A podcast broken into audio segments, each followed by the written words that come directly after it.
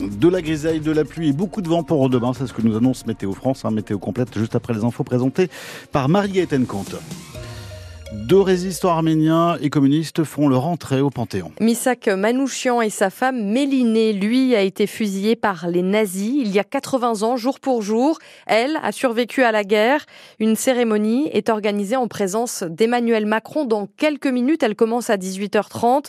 C'est l'aboutissement d'un combat de longue date, résume Léon Desfontaines.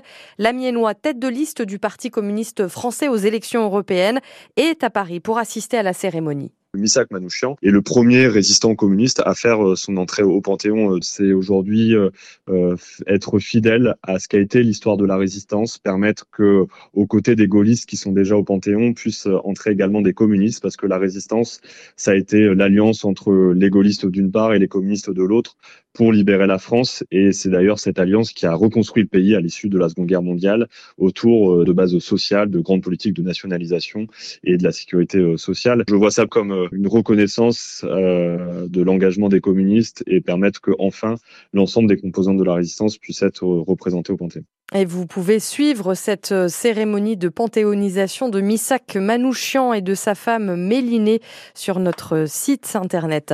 Une cinquantaine de personnes se sont rassemblées ce matin à Péronne, dans l'est de la Somme, à l'appel de la CGT contre la fin des accouchements à la maternité et les fermetures de classes. C'est la destruction du service public selon les personnes présentes. France Bleu Picardie, 18h02. Certains magasins Chaussexpo pourraient être repris par Chaussea. Et ça a été validé tout à l'heure par le tribunal de commerce de Lille. En Picardie, seulement 5 des 15 magasins Chaussexpo pourraient être repris, selon une liste communiquée par l'intersyndicale.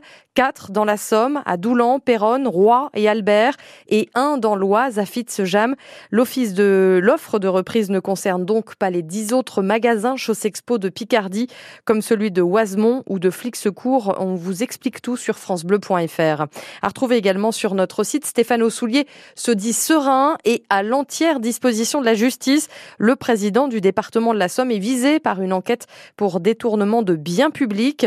Plusieurs perquisitions ont eu lieu au début du mois de février dans plusieurs collectivités et organismes reliés à lui. Quelle agriculture pour demain? Un mois après la mobilisation des agriculteurs partout en France et juste avant l'ouverture du salon de l'agriculture à Paris, France Bleu Picardie donne la parole à la future génération.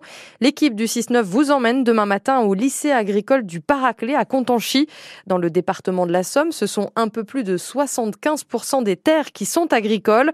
Tour d'horizon avec vous, Jeanne Dossé. On compte 4600 c'est environ 20% des fermes de toute la région Hauts-de-France. Ça permet à la Somme de figurer parmi les cinq départements les plus productifs sur une dizaine de cultures. Les betteraves, les endives et la pomme de terre évidemment, mais aussi le lin, le blé ou encore les épinards. En revanche, l'élevage est moins implanté sur le territoire. À peine 20% des exploitations sont concernées. Forcément, l'agriculture fait travailler beaucoup de Samariens, près de 8000 personnes, dont 10% de saisonniers. Le métier continue à attirer près de 600 installations dans la Somme en 2021, principalement dans l'est du département et sur une grande bande qui va de Doulan à Conty en passant par Amiens. En plus des fermes, les industries agroalimentaires comme Mousseline ou Bonduel sont aussi très présentes. Près de 7000 personnes y travaillent. Et la liste des invités euh, pour cette matinale spéciale agriculture, donc euh, demain matin au lycée agricole du Paraclet à Contanchy. La liste est à retrouver sur francebleu.fr. Attention au vent violent. Demain, Météo France place 19 départements, dont la Picardie, en vigilance orange au vent violent pour la journée de demain. La circulation des TER sera perturbée. Aucun TER ne doit circuler sur plusieurs axes comme Amiens-Compiègne ou encore Beauvais-Creil. Et puis la police nationale améliore son dispositif pour déposer une plainte. Il y avait déjà l'outil de pré-plainte en ligne pour gagner du temps face aux agents. Désormais, c'est aussi possible de prendre un rendez-vous en ligne avant de se rendre au commissariat. Cet outil testé dans plusieurs départements est accessible dans tous les commissariats des Hauts-de-France. Sur francebleu.fr, vous retrouvez le détail des créneaux proposés à Amiens ou encore à Abbeville.